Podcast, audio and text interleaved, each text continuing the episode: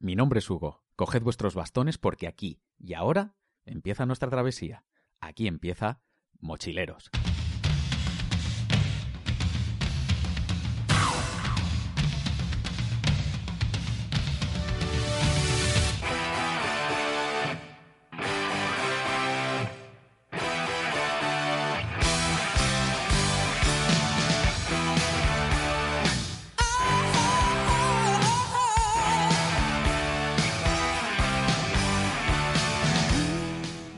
Bienvenida a toda la tropa, una semana más. Eh, seguimos, seguimos aquí, seguimos con los programas, seguimos por lo menos de momento todas las semanas, eh, bueno, fieles a, esta cita, un poco que, nos une a este mundo de, la montaña, del senderismo y, de la naturaleza en general. Espero que estéis pasándolo lo mejor posible. La semana pasada dejamos a medias eh, esa primera incursión en en la zona gallega de, la Costa da Morte, con la que acompañábamos tanto a Chris como a Alex. Y, bueno, la verdad es que la recepción del episodio ha sido fabulosa. Y nada, la verdad es que tampoco tengo mucho más que decir. Simplemente eh, desear que disfrutéis igualmente, si no más, de esta segunda parte. Y bueno, pues simplemente os dejo con el resto de la conversación tan agradable que tuvimos. Eh, Hugo, si te parece, nos vamos a la etapa 3. Claro que sí. A ver, cuéntame, Cris. La etapa 3 es desde Ponteseso al H, que también es larguita, también son 25, 25 con 2. También en tiempo unos 9 horas y de desnivel también un poquito cañerita, son 780 metros. Sí que es verdad que el perfil es un poco más regular, si lo tienes es casi todo llaneo al principio y en medio de, la etapa es donde, bueno, pues se alcanza más altura, que de hecho en esta etapa es donde se alcanza el punto más alto de toda la ruta de Camino de Faros. De toda la ruta, sí, porque ahí es como una especie de, gran meseta la que se sube en la parte central. Y por lo que estoy viendo se sube casi a 300 metros de altitud. Y claro, me imagino que eh, no sé exactamente si sería algún tipo de, pequeña loma o algo así, pero teníais que tener unas vistas espectaculares. Y ahí arriba hay una pequeña lomita y con un pequeño mirador y se ve todo, mm, vamos, hay una panorámica espectacular porque se ven todas las rías se ven todas las rías, se ve la entrada de agua, se ve la, costa y se ve todo el interior. Hay un punto geodésico arriba que, te señala, que te señala el punto más alto y la verdad que la panorámica es, espectacular. Y si te das cuenta, desde ese punto eh, ves la costa como muy alejada. A mí me sorprendió, me sorprendió que a lo mejor una hora antes estábamos andando prácticamente por la costa, vamos, a, pie del acantilado, y sin embargo después este punto está bastante interior. dice, coño, ¿cómo, cómo, cómo estoy aquí, no? Si, ¿Cómo he llegado aquí?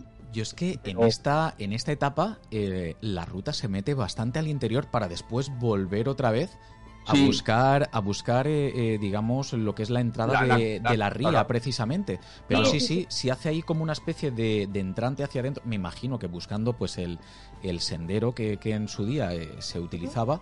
Y me parece, me parece interesante, la verdad. ya os digo, pero porque veo que, el, que es que la diversidad de, entornos que se van atravesando son una preciosidad todos.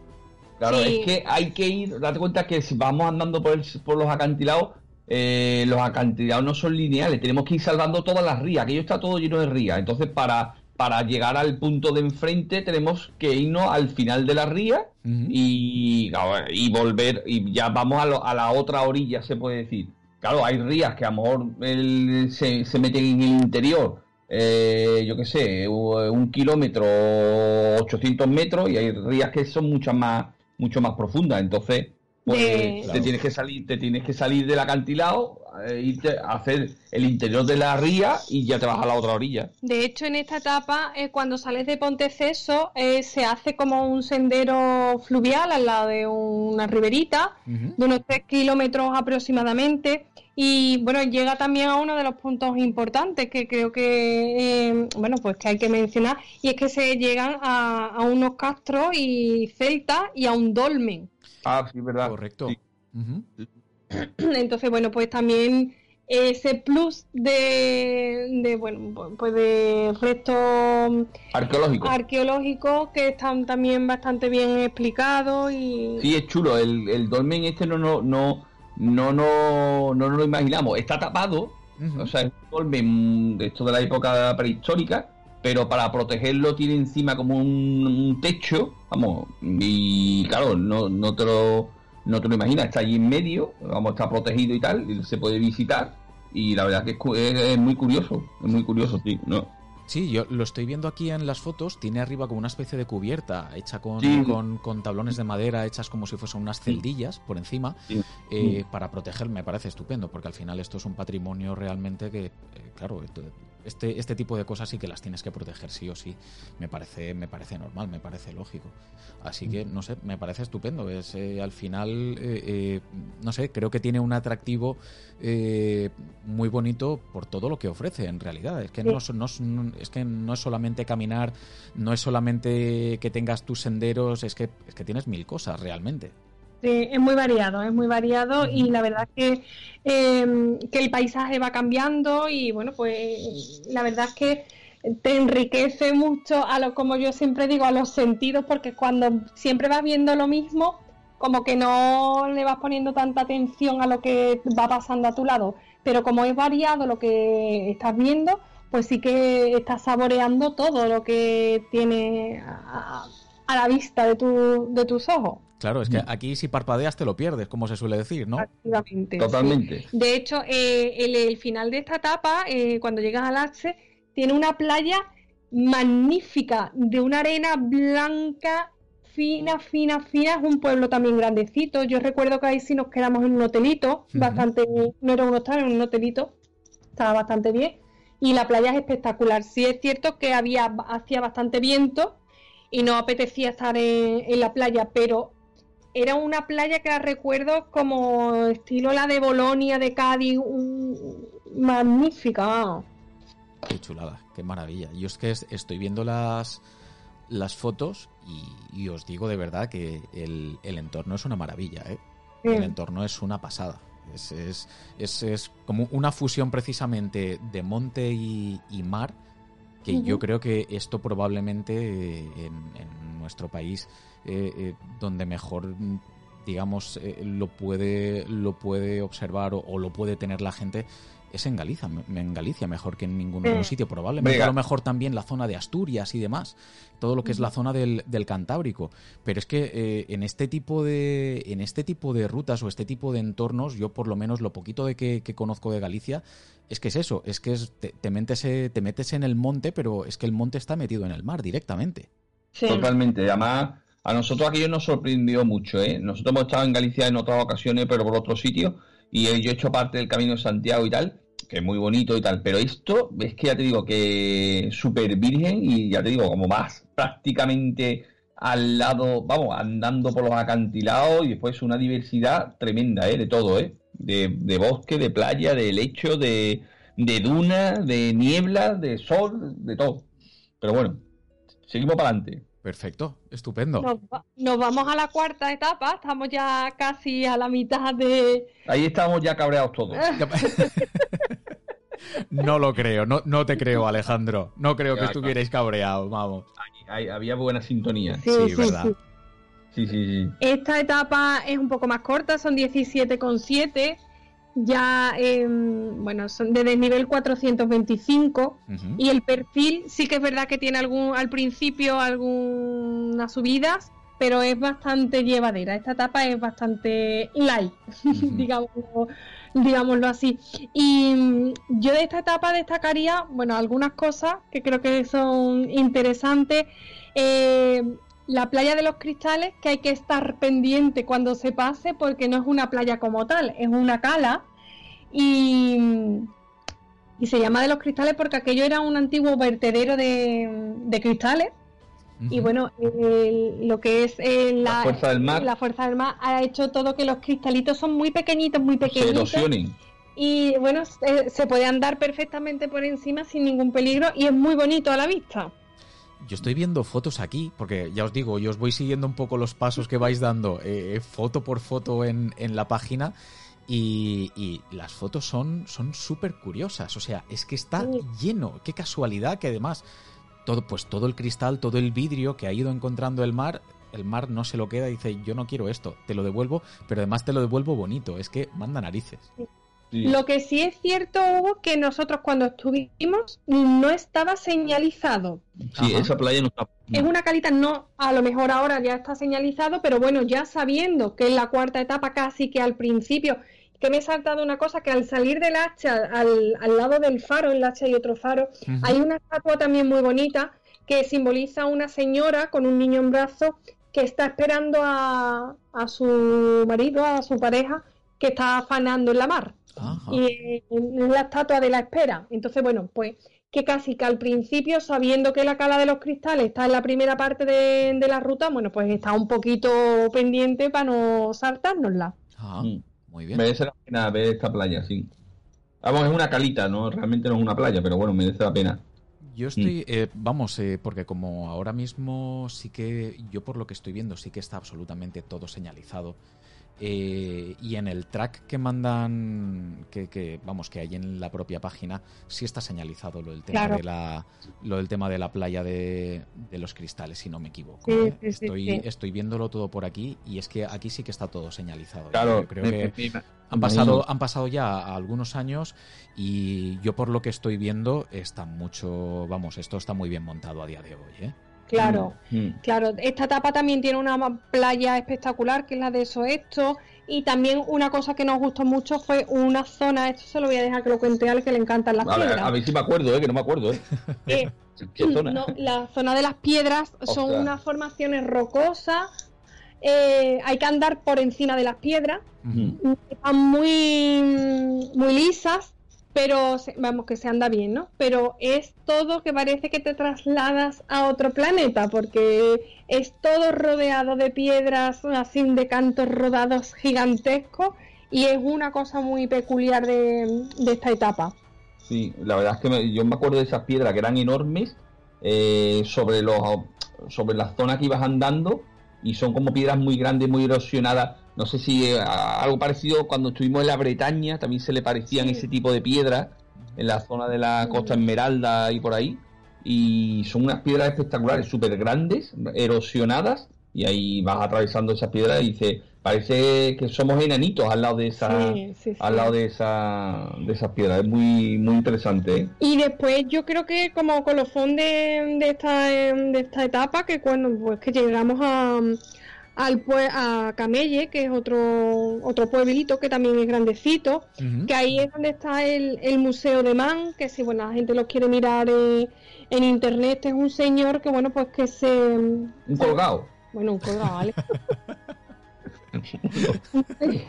bueno, no se puede decir colgado, ¿no? El señor era extranjero, no sé de qué nacionalidad era, que se retiró allí, eh, vivía así como en una especie de, de casa semiderruida y él se dedicaba a hacer mm, figuras de piedra, eh, iba vestido siempre como con un taparrabo. Bueno, era un personaje muy peculiar en el pueblo y se ha hecho un museo porque, bueno, pues tiene allí unas esculturas de piedra bastante curiosas. Mm. Ya yo cualificarme de colgado no me no, eh.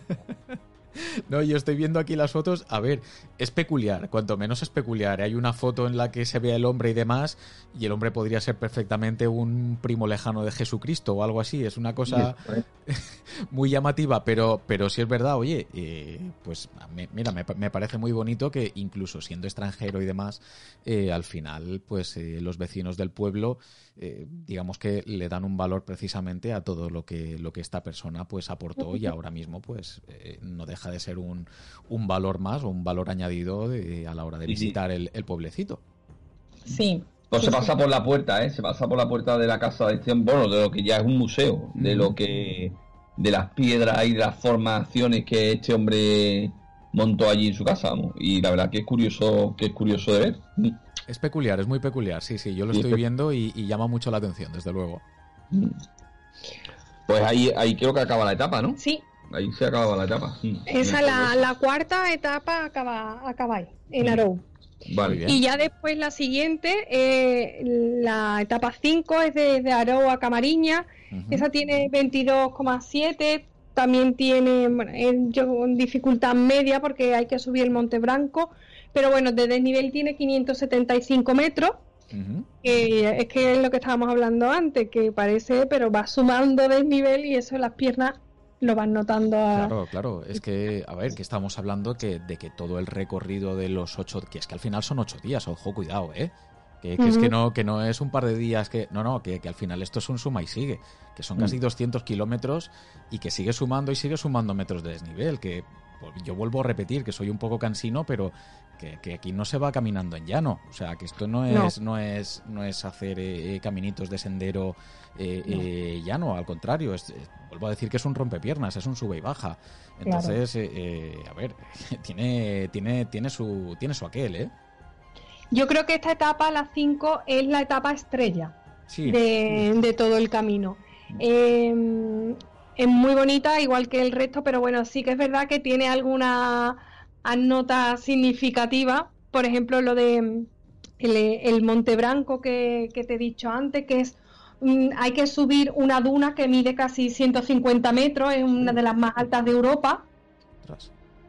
Esta está más o menos a, mitad del camino ya de, pero de toda, de toda la ruta.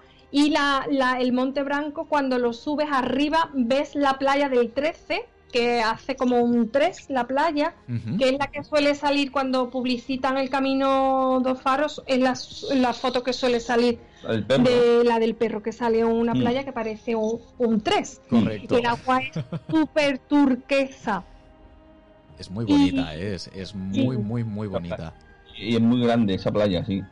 Y después, por ejemplo, también en esta quinta etapa, bueno, pues se pasa por un sitio curioso que es el cementerio de los ingleses, eh, porque, eh, bueno, allí viene explicado y que, bueno, allí enterraron a, víctimas de un naufragio de, que hubo en 1890 de un, de un buque inglés de la, Real, de la Marina Real Inglesa. Y bueno, pues como no podían trasladar a los cadáveres a, a Inglaterra, pues lo, enterraron allí. más de 172 marineros. si les dieron, les dieron sepultura a todos allí, oye, pues mira. Efectivamente, solo sobrevivieron tres de ese, de ese naufragio, por eso se llama el, el cementerio de, de los ingleses. De hecho, dicen que el, el nombre de Costa de la Muerte eh, se lo pusieron los británicos por el gran número de naufragios que, bueno, pues que su flota tenía en la zona. De hecho, la corona inglesa eh, presionó a, España para que pusieran faros a lo largo de, del camino de la costa. Y en esta etapa, en la quinta, se pasa por el faro Vilán, que fue el primer faro eléctrico de España y que ese faro sí es visitable y nosotros entramos. Es un mm. faro muy bonito, está en un enclave precioso, es muy alto, tiene 100 metros de, altura, tiene un pequeño museo, un centro de interpretación. Tiene una cafetería, que es importante, que nos tomamos un, cafelito, porque ese faro ya llega casi, es casi al final de, la quinta etapa. Entonces es una etapa también muy variada y muy bonita, muy, muy bonita. Y finalmente llegas a, Camariña, que creo que es uno de, de los pueblos más importantes de la Costa de la Morte. Sí, yo creo que Camariñas probablemente sea de los pueblecillos que, más eh, se conozca, aunque sea de, oídas. Eh, la gente que a lo mejor no, no, no, es, no ha estado en la zona, eh, yo creo que no suena prácticamente a todos, diría yo. ¿eh? Sí, bueno, no suena por Muxía y Camariña, no suena por el tema del Prestige, pero bueno, sí que es verdad. Oye, que Camariña también es muy famosa porque allí se hay unos encajes muy bonitos, pero bueno. Sí, sí, bueno, el, encaje de bolillos además también es súper famoso. Mm. Y ya, pues la siguiente etapa, que es la sexta, creo que es la más larga, ¿no? Porque sí, es la de 32 kilómetros. La de Camariñas a Muxía, sí. 32 kilómetros. 32 kilómetros. Lo que pasa ¿eh? que te vamos a contar una, vamos, una anécdota. Esto es lo que nos pasó cuando llegamos a Camariña, llegamos a, al hotel que teníamos reservado y nos dijeron... ah, verdad, perdón, sí, sí, entonces no me voy a adelantar. Entonces, vamos, volvemos a la etapa 6, a Camariña, Muxía, la de los 32 kilómetros. Sí. Perfecto. Cuéntala, si yo, ¿te acuerdas tú? Me... No, esta etapa también es muy larga, tiene un desnivel de 770 de 770 metros, ¿vale? Y bueno, pues mm, yo creo que yo destacaría de, esta etapa la playa do Lago, que es una playa muy muy bonita y sobre todo que tiene detrás un pinar espectacular. La estoy viendo aquí ahora y es que es, es una pasada.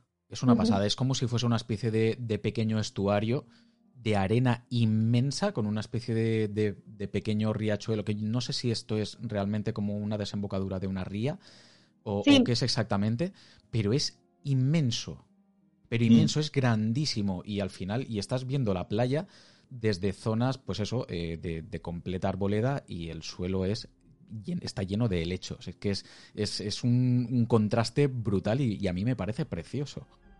Sí. Es que esa playa es espectacular. Esa playa termina, vamos, que son súper salvajes todas las playas, ¿eh? Y además, nosotros en las playas que, que, atravesamos que no había nadie, porque como, como tienen muy difícil acceso, no se puede llegar en coche, pues, pues que no había nadie. Vamos, las playas estaban todas vacías, ¿eh? Salvo algún tío haciendo sur o haciendo wing, pues el, resto, eh, las playas están vacías. ¿eh? Bueno, también, eh, quizás también el hecho de bañarte y tal, pero que son playas muy vírgenes y entonces pues no, prácticamente nunca, nunca había nadie. En esta etapa también después, en la segunda parte, se hace una zona un poco más de interior, por una zona de un paseo fluvial donde hay molinos mm, rehabilitados es decir, que es una etapa también que, toca distintas zonas y distintos ecosistemas, digámoslo así. Sí, es que eh, al final lo vais haciendo, o por lo menos lo hicisteis en, toda la ruta, porque vais bordeando costa, pero ahí sí que hay varios momentos donde te mete al interior y el, eh, yo creo que tanto la orografía como el paisaje eh, tiene que cambiar por completo. O sea, lo que estáis viendo, eh, estáis viendo playa, estáis viendo un acantilado y de repente os metéis en, zona de bosque, en zona de interior y no tiene absolutamente nada que ver con lo que estabais viendo a lo mejor hace una hora y media. Correcto.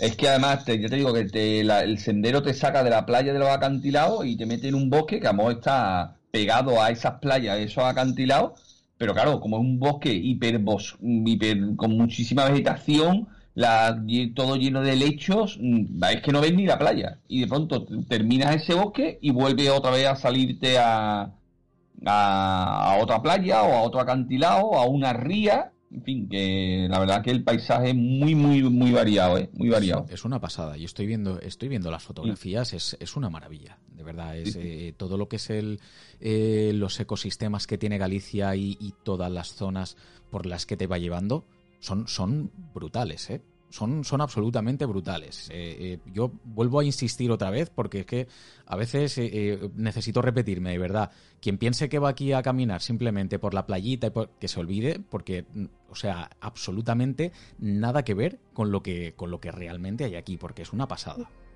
Sí.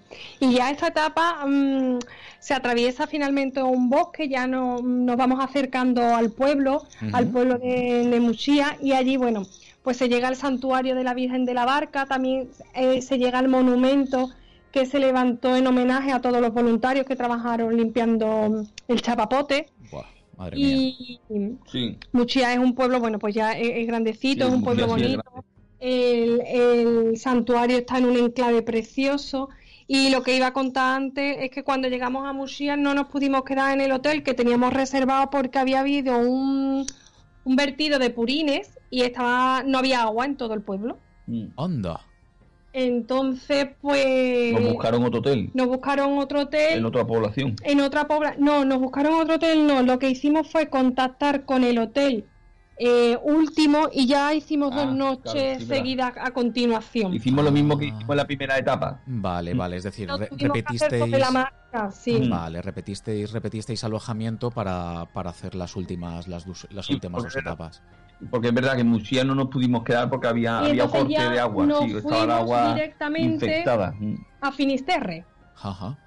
Claro, nos fuimos a Finisterre. Nos fuimos a Finisterre directamente, porque la siguiente etapa acaba también en una playa, no hay población cerquita, y entonces, bueno, pues hablamos con el alojamiento de Finisterre para ver si nos podían dar ese alojamiento esa mm. noche, nos dijeron que sí, y bueno, pues ya lo que hicimos que nos fuimos nos fuimos para allá. Nos quedamos con la gana de comer mushia, pero bueno, pues no pasa nada. Claro. Pues sí, de todas maneras, vamos, eh, yo por lo que por lo que comentáis también, oye, que muy buen rollo en ese sentido a la hora de, poder buscar también opciones, eh, viendo, pues, eh, mira, lo que lo que os pasó también, que fue algo fue algo fortuito y pero que claro es algo que, que, no lo puedes controlar tampoco y el hecho de que, pues, oye, que sí que tengan un poco de flexibilidad a la hora de poderte ofrecer, oye, si no es allí en el en la misma población, pues eh, en una que esté relativamente cerca para, para oye, poderte alojar tú, pues me parece que está genial también porque sabes que por si, yo qué sé, si surge cualquier tipo de imprevisto, oye, que no vas a tener absolutamente ningún tipo de problema y al final vas a poder tener eh, tu, alojamiento eh, sin, ningún tipo de pegas, vamos. La gente es encantadora, Hugo. Los gallegos son galleguiños. Sí, sí. yo, yo doy, encantadora, ¿eh? Doy fe de eso. La hospitalidad gallega eh, no, es que no es de cinco estrellas, es de siete o de ocho. O sea, lo digo, lo digo de verdad, ¿eh? O sea, la gente es adorable, pero adorable de verdad. Y la gente además muy cercana, muy campechana. Vamos, nosotros con la gente que pudimos hablar de la, sobre todo, hombre, gente de la mar, gente pescadores y tal, magnífico. Y en, y en los hostales y las pensiones, eh, que nos quedamos, la gente eh, magnífica, ¿eh? Muy bien, muy bien, muy bien. Y en este caso, bueno, pasó esto, esta anécdota, y entonces ya eso, decidimos irnos a la, a la última etapa, al último alojamiento, y desde allí volvíamos a, al inicio de cada etapa, de, las, de las que eh, nos faltaban, claro. Ya nos faltaba solamente las 7 y la 8, la, séptima etapa que era de Muxía a Nemiña, que esta etapa es bastante dura, bueno, bastante dura, no en tanto en kilómetros, pero sí que es verdad que esta tiene de, de desnivel eh, 1075 metros. 1075 de desnivel, ¿eh? Este esta es potente, 24 kilómetros, porque una, una, cosilla que os iba a preguntar también, que se me ha quedado antes en el tintero, la anterior eh, etapa, la de Camariñas a Muxía, aunque no tiene tanto desnivel, eh, pero eran 32 kilómetros. ¿Esta etapa, eh, qué tal al final? ¿Se hace muy dura o no? Bueno, 32 mm, kilómetros son 32 kilómetros y además también. Por eso os lo pregunto, ¿eh? Sube y baja. Pero se hace, Hugo, hay muchas horas de luz, mm, tardas aproximadamente 10, 11 horas. Se hace, se hace. Yo no la recuerdo. Hombre, vamos a ver, si estás acostumbrado a andar y, vamos, y estás en buena forma física y tal, yo no recuerdo especialmente ninguna etapa dura, ¿eh? Para alguien que está acostumbrado a salir a la montaña, que hace deporte habitualmente, que anda, que lleva mochila. Yo sinceramente no, no, no recuerdo ninguna etapa dura, ¿eh? De verdad. Ni esta. Mm, bueno, la anterior que es la más gorda, que sí, que son treinta y tantos kilómetros, no recuerdo especialmente complicado. Vale, vale. era, era más por, por curiosidad también, un poco para, para, para recoger eh, también cuál eh, es, cuál, cuál era un poco mm, cómo, lo habíais vivido vosotros. Pero claro, eh, súmale que son 32, que ya de por sí es un etapón y más, todo, más todo lo que lleva de andado ya de antes. Pero bueno, la verdad es que no se nos hizo pesado mm. ninguna de las etapas, ¿eh? Y, los cinco que íbamos somos andarines normales y, la verdad que sin problema, ¿eh? Sin ampollas, sin nada, ¿eh? Sin problema, ¿eh? Pues eso, es, importante, ¿eh? Porque ya con, la anterior se termina con 150 kilómetros ya en las piernas, ¿eh? Claro, claro. Sí, sí, sí. Claro. Ya, esta primera, o sea, esta séptima etapa, los, los 10 primeros kilómetros son, digamos, los más complicados. Entonces, bueno, como te coja a principio de, la jornada, como que va uno muy animoso. No, vas un poquito más fresco. Claro, lo que pasa es que tú en estas cosas, cuando vas varios gente andando, pues tú sabes, cuando uno está cansado, el otro tira del otro, le cuenta una pamplina, le dice una tontería, le anima, para te viene arriba, te viene no sé qué. En fin, se trata ahí un poco pues entre todos sacar la etapa para adelante, ¿no? Claro. Después pues, no son etapas, no sé, muy siente o de eso, de, ponerte a subir un desnivel de 1500 metros desde el principio, donde llega eh, te, tienes que coger el aire, ¿no? como el paisaje es muy diverso, pues la verdad que yo creo que se lleva muy bien y no te parecerán las etapas tan largas ni tan duras, te lo digo en serio. Bueno, pues eso es, eso es, eso es a tener en cuenta, porque eso es lo que quiere decir también es que las etapas se te hacen eh, tan entretenidas y las disfrutas tanto que después, a ver, al final del día, evidentemente estarás cansado, porque tienes que estar cansado por narices.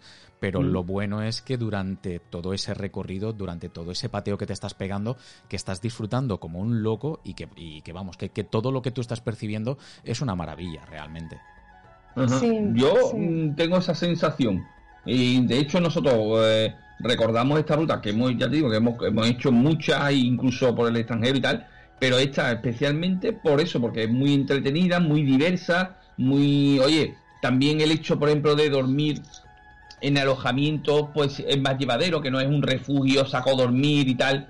Oye, te pegas tu duchita de agua caliente, te puedes, te puedes salir a cenar y tomarte algo calentito, en fin que, la combinación. Eh, me dice Cristina que no me enrolle. me, ha, puesto ahí, me dice que no te enrolle. De verdad, te lo cuento. No, estoy enrollando, no creo, ¿no? Un poco, un Pero si que está preguntando Hugo. Bueno, yo voy a, voy a destacar de esta etapa número 7. Te, paso, te paso con la mujer del telediario. qué, mala, qué mala leche, qué mala leche. No, no, no. No, lo, lo, digo, lo digo de buen rollo, lo digo de buen rollo, hombre, eso faltaba.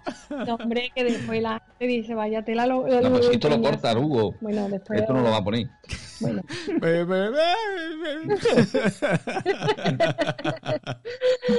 no, mira, yo de esta etapa, mm, dos cosas que creo que al principio tiene una subida a un monte, el Monte Castelmo, que tiene una pendiente curiosita, pero tiene unas vistas muy bonitas del Cabo Vilán, de Muchía, del Cabo Turiñán, que yo tenía muchas ganas de ver el Cabo Turiñán porque me sonaba del colegio de haberlo estudiado. Y sí que se pasa por playas que nos dijeron Mm, que, habían quedado totalmente cubiertas por, el chapapote. De hecho, todavía se ven algunos, se veían algunos restos de, de, chapapote, tú sabes, entre algunas piedritas y eso, pero eran playas que fueron las más afectadas de toda la Costa de la Morte por, el tema del Prestige. Sí, estoy viendo una que no sé si a lo mejor será una de las que dices, que es la playa de Moreira, de Moreira, sí. Y que es que eh, da la casualidad que es que se ven en las fotos y como eh, parte, digamos, de, de, lo que es el perímetro rocoso de, de, la playa, se ven las piedrecitas como ennegrecidas. Y me imagino que son los restos todavía de, toda la porquería que se vertió ahí en, en su día. Sí, sí, la verdad que después de haber estado en ese sitio, eh, que hemos visto fotos de cómo quedó, Mm, todo cubierto de chapapote y tal, impresiona mucho, ¿eh? Impresiona muchísimo. Fue una barbaridad lo que, lo que ocurrió ahí, ¿eh? Sí, Pero bueno, sí que es cierto que ahí se contó con una muchísima buena voluntad de, mucha gente y que se creó un movimiento brutal, brutal. Afortunadamente, afortunadamente, porque ahí hay un, patrimonio precioso realmente. Mm, exacto.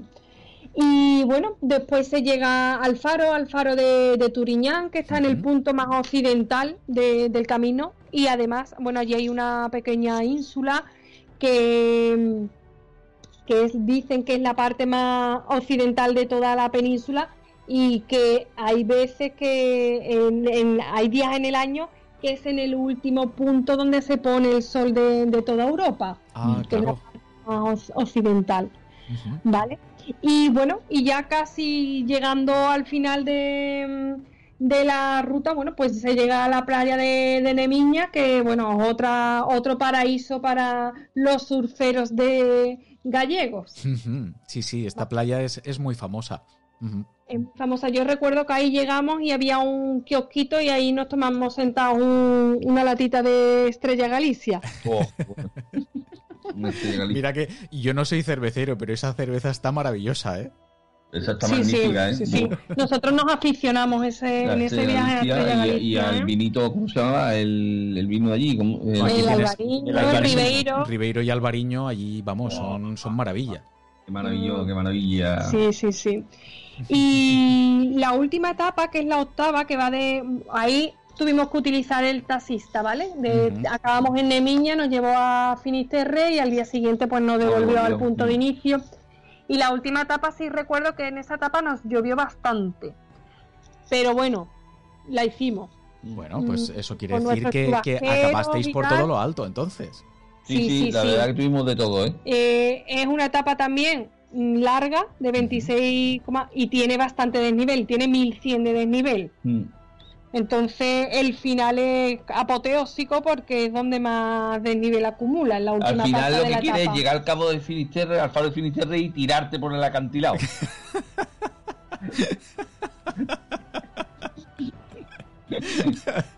o, tirarte tú o tirar que va contigo. Está bien, está bien. Está bien. Sí, porque, a ver, eh, eh, esta es un, buen pateo también. Son veintitantos y, más de mil metros de desnivel al final, al final del día. Y ya todo lo que llevas acumulado. Eh, de esta última etapa, ¿qué, destacarías tú, eh, Cris? cosas que te vienen a la cabeza que dices, ostras, esto, esto es. Esto no se lo puede perder nadie. Pues mira, mm, me, vienen a la memoria pues los acantilados, grandes acantilados y después una cosa que se llama, no sé nada de gallego, sé, mesadoeira, que son como, a ver, los gallegos dicen que son como las meaditas de las montañas, que son como pequeños canalitos de agua que van a desembocar al mar. Y que eso sí que te lo va atravesando en esta última etapa aparece constantemente, pequeños riachuelitos, ¿vale? Ahí el mar en esa etapa estaba el mar bastante bravo, es que ahí el tiempo estaba un poco mm. desapacible. Y esa parte de la costa es muy, muy abrupta. También yo he recogido un, un dato que me, ha parecido súper curioso, porque me ha parecido curioso porque es que no lo tengo, no, me acordaba para nada de, de, esto. Hay una zona que es la punta do Castelo que se pasa en casi al final de, la ruta, o mitad de esta etapa, perdón. Y hubo en 1987 hubo otro otro naufragio de, un, de, un, barco, un barco de bandera de, de bandera panameña. Ahí fallecieron 23 personas, pero sobre todo lo curioso es que transportaba productos químicos, productos inflamables, tóxicos, corrosivos, y por lo visto se formó una nube brutal que no se sabía si era tóxica o no, pero que provocó un movimiento de histeria colectiva impresionante y hubo que evacuar a toda la comarca. Se evacuaron a 15.000 personas. Es que me parece lógico. claro. me parece completamente lógico. Qué barbaridad. Entonces, mm. yo de hecho he visto hasta mm, eh, vídeos del telediario de aquella época, las explosiones. ¿Esto cuándo fue exactamente? ¿Cuándo has dicho, Chris? En el 87. 1987. Pues. Yo, ni lo recuerdo. Yo ni lo recuerdo, pero, pero tuvo, que ser, tuvo que ser un, un, un pitote gordo, ¿eh? Yo de luego no lo recuerdo. Pero bueno, hemos visto algunas imágenes y tal desde hace tiempo y la verdad que es espectacular, ¿eh? Es que esta zona, es verdad que eh, vuelven a salir otra vez eh, los acantilados estos grandes y como además aquel día estaba lloviendo, es verdad que había mucho oleaje. Entonces, pues la verdad que ver romper las olas en esos acantilados y además que ya nos vamos acercando al cabo de Finisterre, que está justo encima de un acantilado y vas prácticamente viendo viendo esa altura y esas olas, eh, la impresión es, acojonante, es muy...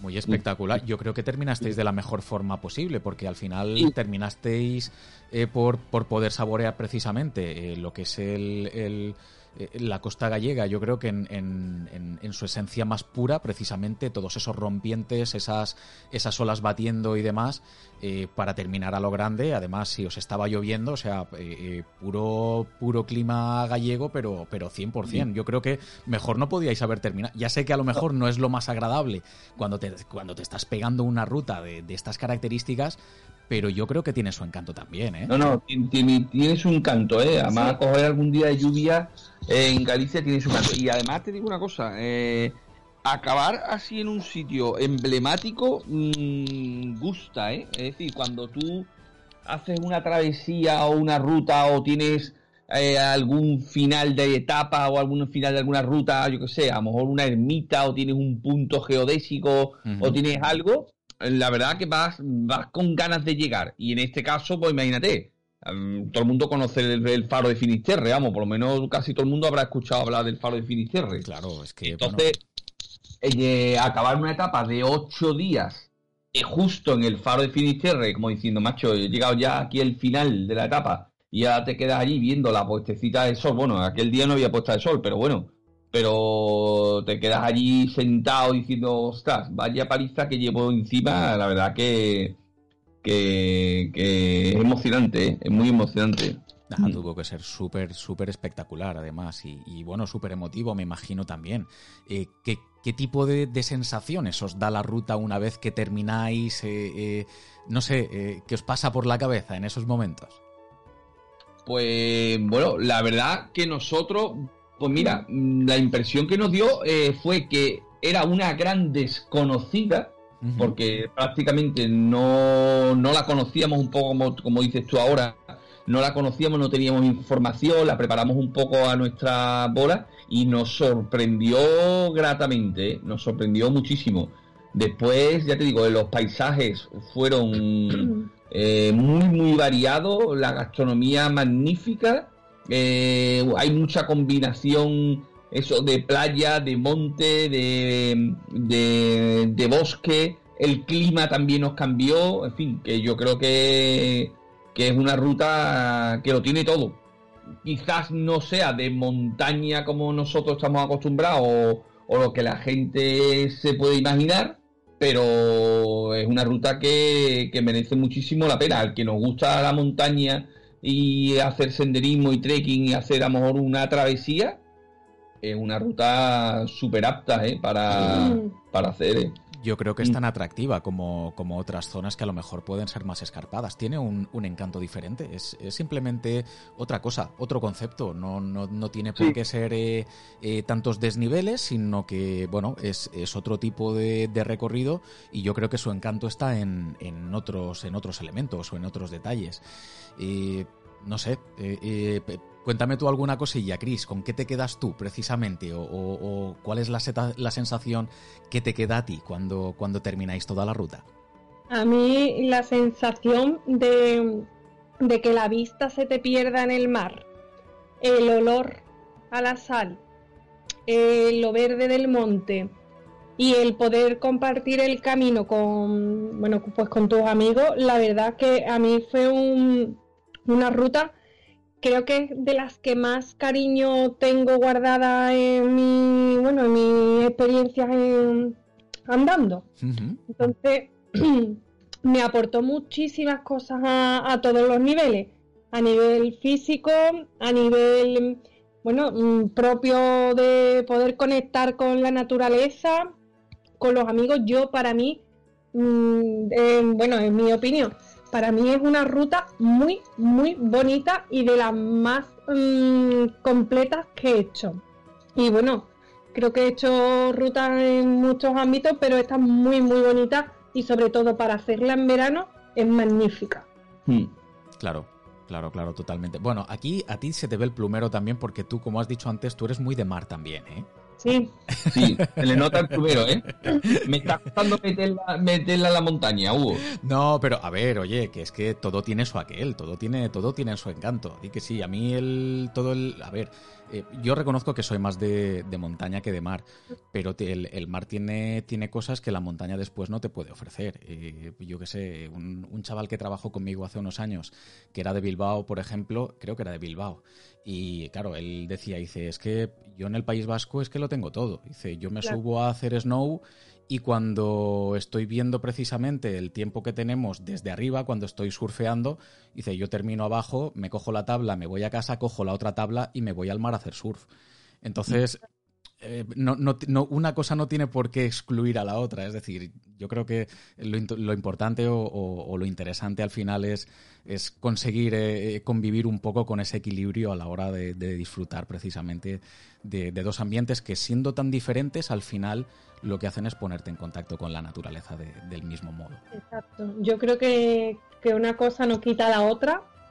Yo disfruto mucho la alta montaña. Yo creo que uno de los mm, paisajes más bonitos lo he visto en, en Gredos, siempre lo digo, de los muchos que he podido ver en otros países, en España, en Gredos para mí es de los paisajes más bonitos que he visto, pero esta ruta sí que es verdad que, mm, que aquel que le guste eh, andar, eh, que le guste el monte y que tenga el plus del mar, creo que conjuga todos los ingredientes mm, para hacer una Macedonia perfecta para un para unas vacaciones de verano. Y después, si ya quieres alargarte y te quieres ir a Santiago, o nosotros nos fuimos a Portugal unos cuantos días a descansar, ya eso a gusto del consumidor, o te vas a Coruña o lo que sea.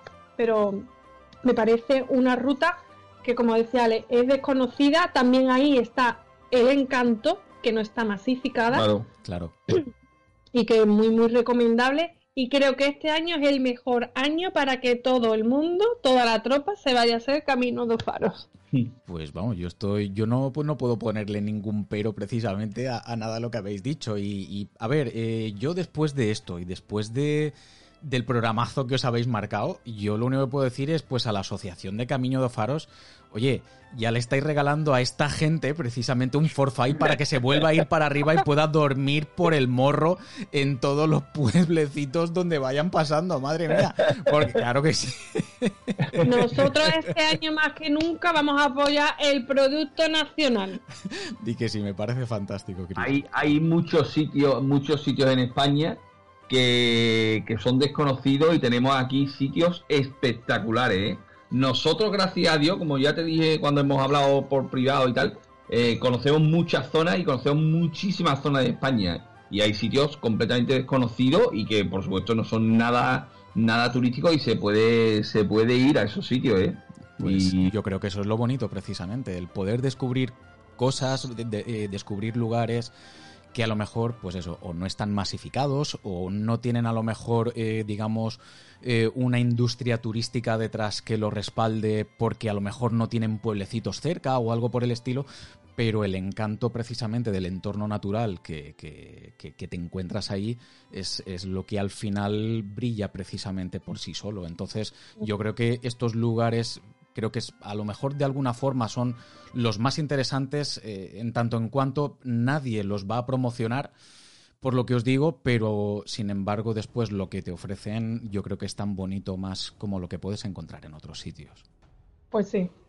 Nosotros nos encantó desde luego esta ruta, ¿eh? Eh, totalmente recomendable, o sea que, que volveremos. Pues chicos, yo desde luego para mí la tengo apuntada, apuntada. Bueno, la tenía ya desde antes, pero ahora incluso después del programa todavía más. ¿Qué, os voy a decir?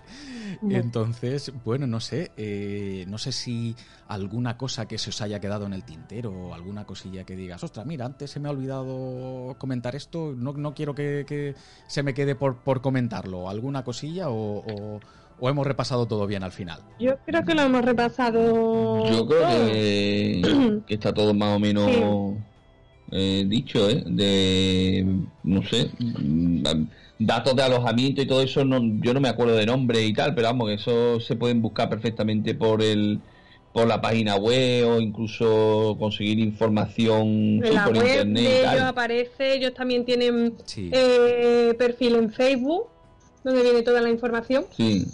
Incluso el nombre de los teléfonos de los taxistas, por lo que te he dicho, de los transfers. Toda esa información se puede sacar por, por internet, ¿sabes? Ahora mismo toda la información realmente eh, a, la hora de poder organizar un viaje para poder eh, hacer eh, o Camino dos Faros está todo en la web, absolutamente todo, desde historia, curiosidades, contacto precisamente para que te puedan asesorar, información de alojamientos, restauración, dónde oh. comer, absolutamente todo está en la página web. Lo han montado, lo tienen montado de maravilla. Entonces, eh, yo, como os he dicho antes, yo voy a dejar también el enlace en, la descripción del, del, episodio para que la gente que le llame la atención pueda acceder y le pueda dar un vistacillo y que, oye, quién sabe si a lo mejor, eh, a ver, será complicado hacerle sombra al, al Camino de Santiago, evidentemente, por todo lo que arrastra y demás Pero bueno, yo creo que es una alternativa más que interesante eh, y que por lo que habéis estado contando eh, a nivel de a nivel de paisajes y a nivel de entornos, yo creo que no tiene absolutamente nada que, envidiar al Camino de Santiago, desde luego. No, totalmente. Son dos caminos completamente diferentes. Si te soy sincero, eh, yo he hecho el Camino de Santiago y me gustó, evidentemente porque tiene otra simbología y tiene otras cosas. Pero este camino, mm, te aseguro que el efecto que tiene paisajístico y de las zonas que conoce, porque es espectacular. Porque, porque, por ejemplo, durante el Camino de Santiago, por ejemplo, no ves, no ves el mar. Eh, no ves camino interior, no ves los acantilados, en fin, va viendo, bueno, lo que es el camino y después, por, por supuesto, el tema de, del turismo. El Camino de Santiago, si hace etapas eh, desde otra zona que fuera de Galicia, más, más o menos solo, pero que si entramos en, los últimos 100 kilómetros, bueno, aquello es una locura, ¿no? Sí, sí, sí. Al final aquello, sí, sí, parece que casi, casi te puedas meter en un centro comercial en un camino. te digo, pierde el encanto, ¿no? Sobre todo si estamos hablando de verano, vamos a hacer el Camino de Santiago en el mes de enero, vamos, es verdad que no hay nadie, pero si estamos hablando de los meses de julio a septiembre, pasa eso. Y este camino no este camino a nosotros nos sorprendió quizás por eso, por la poca información que llevamos, el desconocimiento y nos encantó. Por eso, fíjate, si, seis años después estamos hablando de este camino. Pues a mí me parece, fabuloso, oye, y que, y que precisamente eh, eh, vosotros, que además estáis en la otra punta de la península, eh, oye, pues os quedasteis tan prendados de, toda esta zona que, fíjate, antes de hablar de, cualquier otro sitio, pues os apetecía más hablar de, Galicia y de toda esta ruta que, que ninguna otra cosa. A mí me parece fabuloso, la verdad. Perfecto. Pues chicos, eh, Cris, eh, Alejandro, yo lo único que puedo hacer de verdad es daros las gracias de una forma tremenda. Eh, eh, no sé, me siento súper agradecido, estoy encantado de haber hecho este, este programa con vosotros y que me hayáis hecho la propuesta precisamente de grabar acerca de, de, este camino, de esta ruta, que me ha parecido súper interesante y que, pues oye, yo espero que a, mucha gente le, toque ahí un poco la, fibra y que diga, pues oye, eh, es una opción que voy a tomar eh, en serio y, que voy a hacer la ruta, la verdad. Muy bien, Por pues supuesto, nosotros animamos a que la gente la haga este verano o cuando puedan, que busquen un hueco y se vayan para Galicia, ¿eh? Totalmente. Que nosotros, fíjate, somos de Sevilla, ¿eh? Y hemos acabado allí, ¿eh? Vamos. Y lo recomendamos mm, totalmente. Y agradecerte la oportunidad de, del compartir. Que a, creo que vosotros por estar aquí. Yo os lo dije en su momento y os lo vuelvo a decir sin ningún tipo de, sin ningún tipo de, de compromiso ni nada. Es vuestra casa. Si queréis venir más días y en más ocasiones, y no ahora, en el futuro, para hablar de cualquier otro sitio, sabéis que podéis hacerlo cuando queráis. De verdad, os lo digo de todo corazón. Pues muchísimas gracias. Muchas gracias, muchas gracias. Ya te propondremos otra, otras cositas que tenemos en mente. Cuando queráis, vamos, ya os digo que yo estaré abierto absolutamente a cualquier tipo de propuesta que, me hagáis. Chicos, una cosilla que os iba a comentar también, no sé si tenéis redes sociales o algo por el estilo, por si a lo mejor eh, la gente quiere ver fotos vuestras o quiere ponerse en contacto en vosotros, no sé si, si manejáis alguna red social o algo así donde la mm. gente os pueda encontrar. Del club no tenemos, eh, Hugo, pero bueno, mm, si necesitan alguna consulta o algo, yo sí tengo mm, Facebook. Pero espérate. Es que en su, día quisimos montar una, una página, un blog del club, pero al final, pero al final no, no salió para adelante. No, os, preocupéis. De todas maneras, si, si tú tienes eh, cuenta, Chris, y, la quieres facilitar para, que yo la deje en, la descripción, yo la pongo y ya está. Y si no, de todas maneras, cualquier tipo de pregunta o algo eh, que pueda tener alguien, vamos, el, correo del programa igualmente está ahí también para que eh, pues toda la tropa, todos los oyentes puedan escribir y, y, vamos, yo os puedo trasladar la consulta en cualquier tipo de momento, que no habría absolutamente ningún tipo de problema. Mi perfil de Facebook, si buscan Cristina Osto, O-S-T-O, eh, me encuentran, esa soy yo. Perfecto. Bueno, pues lo dejamos ahí apuntado. Muy bien. Estupendo, muy bien. Pues, Cristina, muchísimas, muchísimas gracias, de verdad. A ti, Hugo. Alejandro, muchísimas gracias. no, muchas gracias, Hugo. Un abrazo a los dos y ya os digo, o sea, yo estoy contentísimo, estoy encantado y, bueno, pues eh, ojalá que dentro de no mucho tiempo pues podamos grabar otro programa y, charlemos también de, algún otro sitio fantástico, seguro. Si vas por Galicia, bájate una, una botellita de Riberiño de ese y nos la, abrimos y nos la tomamos juntos. eso, es lo que, eso lo que haga falta, vamos. Oye, una cosa, mira, antes de, antes de, darle carpetazo, el tema de comer, ¿qué tal? Ahora, eh, hablando en serio porque yo las veces que he estado en, Galicia, yo me he puesto las botas. Nosotros espectacular, ¿eh? De verdad. Aparte de, hombre, el zona costera, la mariscada que siempre hemos hablado, pero bueno, que aparte de que te puedas comer ya un marisco y tal, exquisito, eh, todo el tema de pescado, una variedad tremenda. Y nosotros, por ejemplo, yo recuerdo... La carne. bueno, carne también, pero recuerdo unos arroces unos arroces que cenamos, una, una especie de, bueno, unos, unas paelleras y tal, que eran acojonantes, ¿eh? O sea, las cenas eran espectaculares, ¿eh? Y aparte, muy económico, sí, sí. Eh, eh, muy bien servido y muy tranquilo. Es verdad que como cenas mucho, mm, debes de cenar prontito, además estás siempre normalmente con hambre, o sea que no vas a cenar a las 10, pero a las 8 de la tarde eh, cenábamos todos los días y eso, a las nueve y media o diez estaba ya más o menos eh, acostado, por lo menos en el hostal tranquilo, ¿no? Y recogido. Pero eh, la comida espectacular, ¿eh? Espectacular. Pues nada, estupendo. Ahí queda dicho también. Es que quería, quería hacer un poco de, de hincapié en ello. Pues chicos, nada, no os, quito más tiempo, que de verdad me sabe, me sabe fatal. Eh, no, para nada. Muchísimas gracias por todo una vez más y, un abrazo inmenso. Cuidaros un Bueno, pues estamos en contacto, Hugo. ¿Vale? un saludo. Hasta luego. Cuídate. Hasta luego.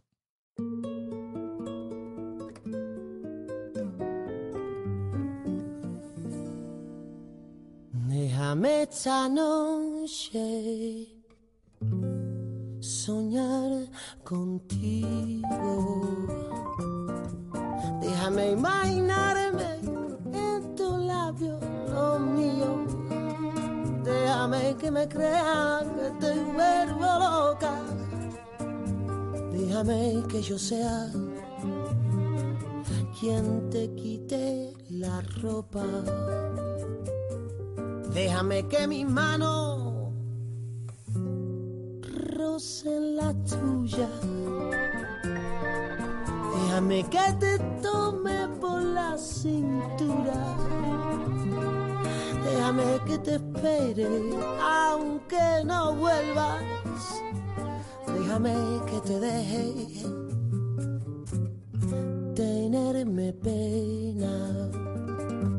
Si algún día viera de hacerte mía, siempre yo te amaría como si fuera, siempre sería. Qué bonito sería verse la vida, probar tu veneno. Qué bonito sería arrojar al suelo la copa vacía presumir de ti un poquito. Que mi piel sea el forro de tu vestido. Déjame que te comas solo con los ojos, con lo que me provocas. Yo me conformo si algún día diera con la manera de hacerte mía, siempre yo te amaría como si fuera siempre sería.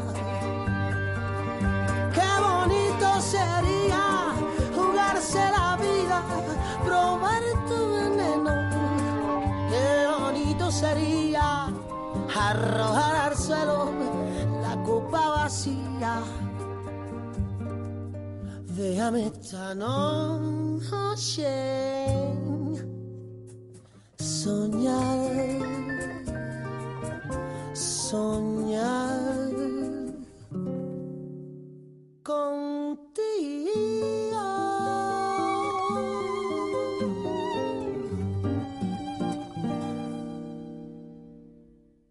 Bueno, ahí estaba Soñar contigo de Tony Zenet, que me pidió Alex, pero lo que pasa es que no he puesto la versión que me dijiste, Alex, porque no la encontré por ninguna parte, eh, la del dueto con Miguel Poveda, con una calidad de audio que me gustase. Así que bueno, pues al final he tenido que poner esta. Espero que, la hayas disfrutado tú y el resto, el resto de la tropa también.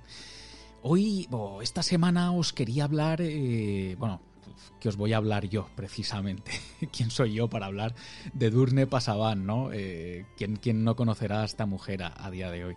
El caso es que, eh, bueno, mm, quería hacer un pequeño homenaje, si es que yo puedo hacer algo que, se le llame así, ¿no? pero bueno, tratar de dar un poco de relevancia realmente desde aquí, eh, pues a, la gesta que ayer cumplía su décimo aniversario por parte de, de Edurne, que, que no es otra que la de ser la primera mujer de toda la historia en conseguir ascender los 14 pilares de nuestro planeta, ¿vale? Que están por encima de los 8.000 metros de altura.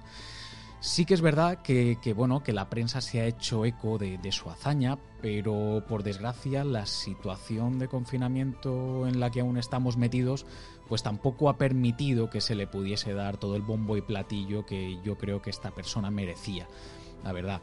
En cualquier caso, ayer domingo 17 de mayo y con motivo justamente de este décimo aniversario, pues estuvieron en directo en Instagram bajo la batuta de, de Aitor El Duayen, que es el responsable de comunicación del Festival de Cine de Montaña, el BBK Mendifilm de Bilbao, pues eh, como os decía, estuvieron tanto Edurne como parte de esos grandísimos compañeros que ha tenido a lo largo de los años para conseguir completar las subidas a estos titanes de más de 8.000 metros, ¿no?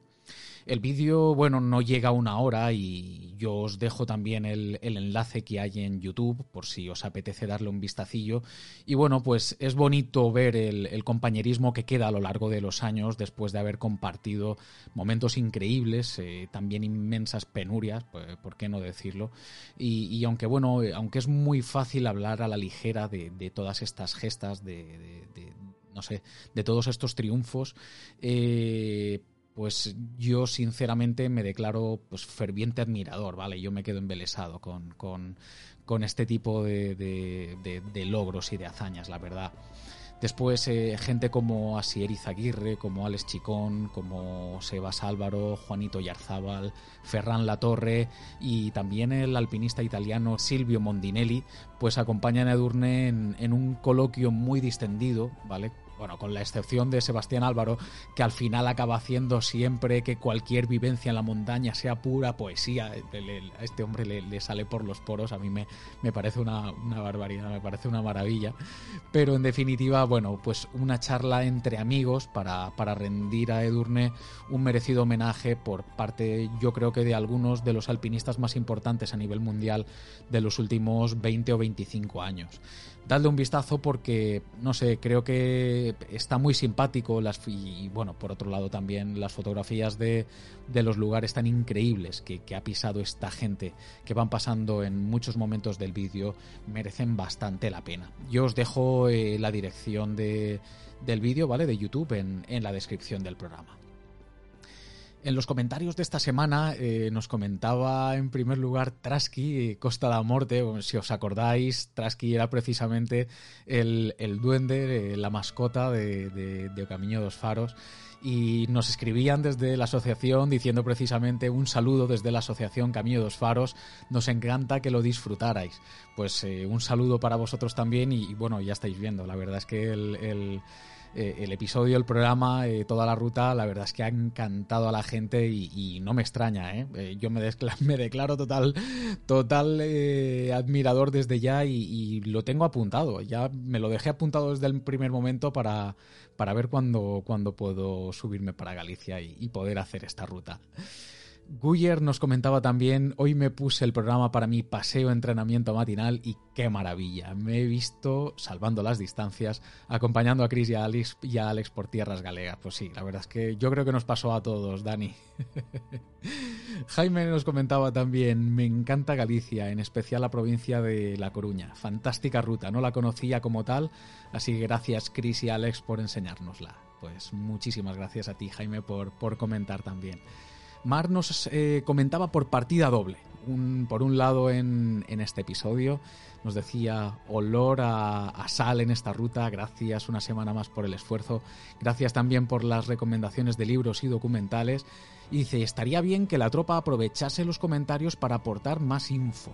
Tengo un par en mente que os he de pasar. Pues me parece estupendo, Mar.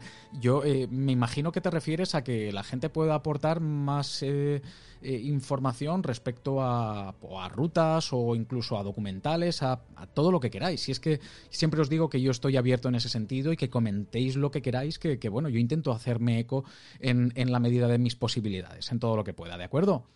Y por otro lado, nos decía Mar también en, de, de, los episodios anteriores, dice, no he podido resistirme y he escuchado las dos partes de la travesía de las, golondrinas seguida. Dice, lo he disfrutado increíble y creo que coincido en que a día de hoy me interesan más las travesías que las cumbres por la inmersión en la naturaleza. A mí me pasa exactamente igual que a ti. Eso no quiere decir que las cumbres pues no tengan su atractivo también, evidentemente, ¿no? Pero, pero sí que es verdad que la sensación es totalmente distinta. Enhorabuena a todos por haberos, por habernos llevado en la mochila. Muchas gracias a ti, Mar, por, por estar ahí cada semana y por escribir. Un saludo, un beso. Manu nos decía también preciosa ruta. Yo no puedo decirlo de primera mano, de primera mano, Manu, pero estoy seguro de que es así. O sea que el momento que lo compruebe ya os lo haré saber. y después, por último, teníamos a, Sergi que nos ha dejado un comentario que a mí me ha encantado, la verdad, porque se nota que estaba disfrutándolo de verdad. Nos decía, estoy encantado oyendo y a la vez eh, viendo imágenes por dónde vais avanzando en el transcurso de vuestra agradable narración de esta sensacional ruta. Eh, con esta ruta me habéis tocado en el, en el, centro del corazón, que siempre lo he tenido partido, como, como dice la canción, eh, entre el mar y la montaña. Dice, tras vuestros comentarios se, ha, se me ha abierto eh, una ventana enfocada a esa parte de tierra que es Galicia, para mí bastante desconocida hasta ahora a través de las fotografías que veo en, Google Earth se me cae la baba al ver el paisaje que rodea cada etapa de la ruta. Bestial. Te agradezco a Chris y a Alex eh, por el aporte y entusiasmo que manifiestan al narrar esta eh, travesía coast-trekking y a Hugo por crear eh, en estos tiempos esta variante temática y semanal que me hace pasar este confinamiento más llevadero. Bueno, cracks, habéis conseguido tenerme impaciente para escuchar el próximo capítulo de esta aventura. Esta ruta queda anotada en el cajón de los futuros proyectos y ni que decir tengo de los otros programas anteriores que no tienen desperdicio alguno. Felicidades por el programa y que no decaiga el ánimo. Buena senda a toda la tropa y sobre todo Piti Collons. me encantó, me encantó, me encantó la parte del final, Sergi, no lo pude evitar. Eh, pues a ver, a mí me, vamos, eh, me encanta, Sergi, además que, escribieses de una forma tan apasionada también. Se nota que, lo estabas disfrutando y bueno, pues espero que, hayas podido disfrutar también de esta segunda parte y que poco más o menos hayamos podido cumplir un poquito con, con la expectativa, ¿no? A la hora de, de terminar con, con esta travesía tan, tan increíble que nos trajeron eh, Chris y Alex. Eh, quería agradecer también a, bueno, pues los likes, por supuesto, como cada semana, a, Carlos Martín, a Sergi, a Daniel Romero, a Mar, a Jaime, a Sandra, a Gabriel, a Javier CH, a Guyer, a Alberto Sánchez, a José M y desde luego, por supuestísimo, a Chris y a Alex, que fueron pues los auténticos artífices, ¿no? Para poder traer esta ruta tan fantástica por parte de la costa de Galicia. Yo os dejo también en la descripción del episodio eh, la dirección de la asociación a la que pertenecen ambos, ¿vale? Que era eh, aventurasinpolvo.com. Yo os dejo la, dirección y también la de Facebook de Chris, por si queréis poneros en contacto con ella por, por este medio. Muchísimas gracias por estar ahí eh, semana a semana, por los comentarios, que esta semana han sido un montón, y por los likes, que, bueno, gracias a ello el programa pues no deja de crecer y, de atraer a más tropa y desde luego yo estoy encantadísimo de que así sea. Así que os doy las gracias, pero vamos, de forma inmensa, de verdad. Os recuerdo también que el podcast lo podéis encontrar en, en iBox, en Spotify, en iTunes, en Google Podcast, en casi todas las plataformas y, bueno, y, y, es que en cualquier buscador, si escribís eh, Mochileros Podcast, va a ser la primera entrada que encontréis, ¿vale? El programa tiene también eh, redes sociales. En Instagram es Mochileros Oficial, en Twitter es arroba mochileros barra baja ofi, Mochileros Podcast en Facebook y el correo es mochilerosoficial arroba gmail.com. Y por último, ay, madre mía, que me ahogo. en la web donde encontraréis eh, todos los programas listados y los enlaces en la parte del blog, pues poco al contenido del que vamos charlando en el programa o algunas cosillas interesantes que vaya encontrando y, bueno, pues siempre relacionado con el mundo de la montaña y la naturaleza. Os dejo también la, dirección en, en la descripción del programa, ¿de acuerdo? Poco a poco, bueno, la situación se va tornando un poco más laxa, parece ser, respecto al confinamiento, pero sed precavidos y tened cabeza a la hora de hacer cualquier tipo de actividad. Por cierto, que a partir de hoy, día 18, que es cuando se publica este, este capítulo en particular, parece que los federados vamos a poder tener ya la posibilidad de movernos por nuestra provincia para poder llevar a cabo eh, actividades deportivas siempre y cuando se cumplan las condiciones pertinentes. Ya sabéis, eh, práctica en individual, distancia de seguridad y todo lo demás, pero bueno, nunca está de más recordarlo, ¿vale? Y hasta aquí, hasta aquí el episodio de hoy. No me enrollo más y para todo el mundo que está del otro lado escuchando, como siempre os digo, sed felices y buena senda.